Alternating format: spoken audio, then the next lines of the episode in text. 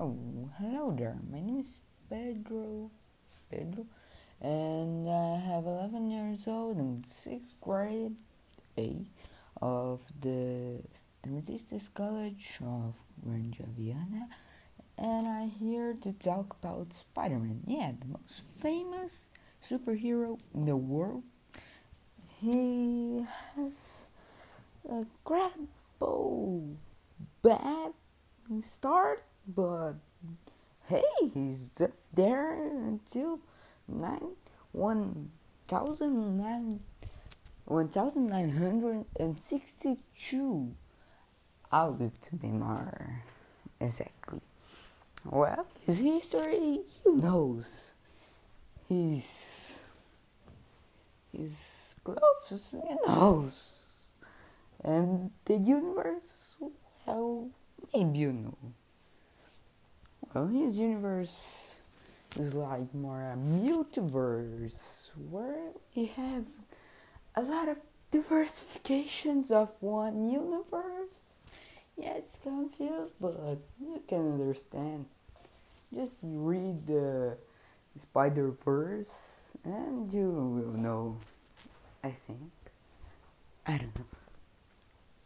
Well. And Stan Lee created him in again in the year 1962 in August.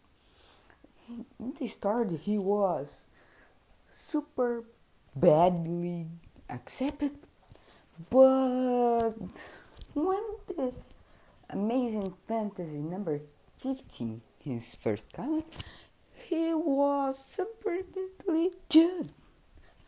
Like, like his history was like we have a teenager. He was in a school trip and he get bit by spiders. But instead of die, he gains powers. Yeah, it's very weird. But the history of this character is good. Like Stacy dies, yeah, his second girlfriend dies by the Green Goblin.